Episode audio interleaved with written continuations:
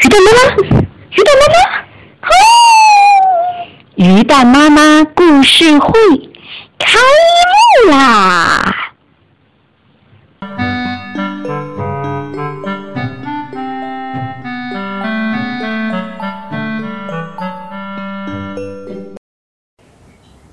带着七把匕首的汉子大盗贼霍森布鲁茨第一次出现。光天化日之下，他抢了奶奶心爱的咖啡沫。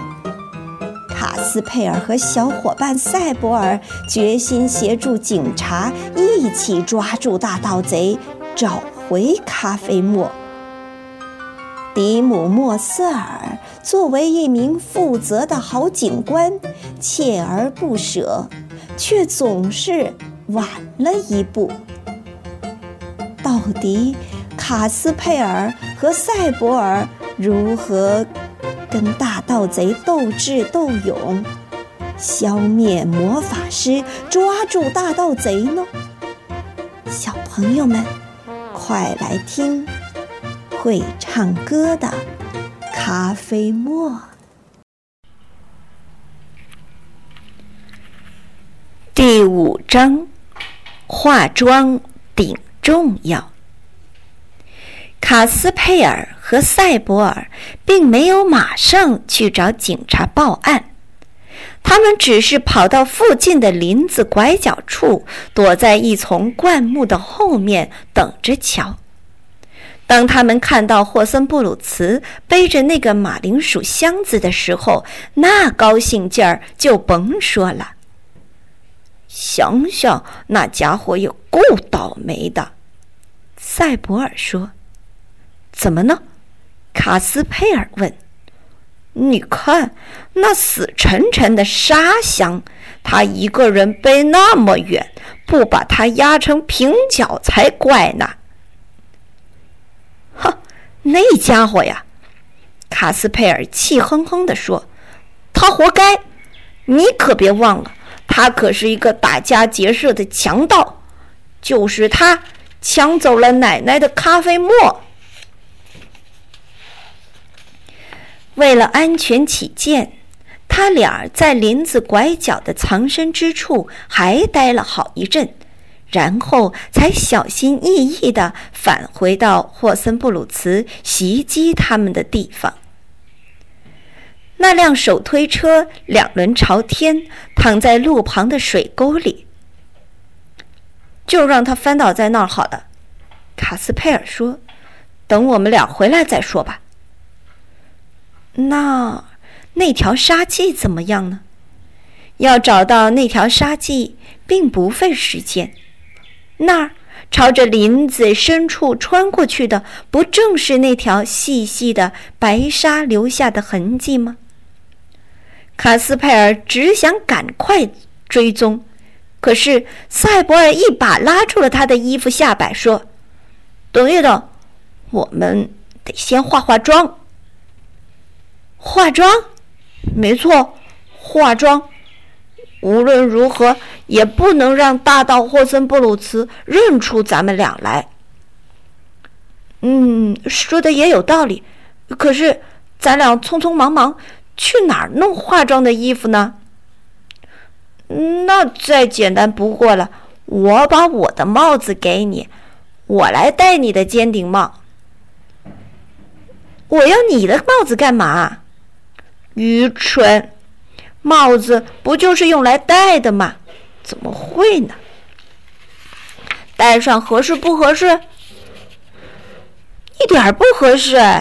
卡斯佩尔说：“塞博尔的帽子实在太大，卡斯佩尔戴上它，活像个闲逛着的稻草人。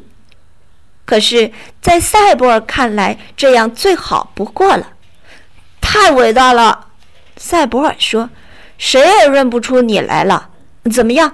我戴上你的尖顶帽也不错吧？丑死人了！卡斯佩尔说：“奶奶要看到你这副模样，又会吓昏过去的。”那你就说对了，那样打到霍森布鲁茨就认不出咱俩了嘛？我们走吧。卡斯佩尔和赛博尔循着霍森布鲁茨留在林中的沙迹向前追踪，沙迹倒是清清楚楚，可越往前走，林子越密，光线就越暗。哎呀！赛博尔惊叹道。这可真是一座强盗出没的林子。所幸的是，咱俩先化了妆。就这样，他们向前追踪了将近一个小时了。走着走着，前面的卡斯佩尔突然停下了脚步。“你怎么了？”赛博尔问道。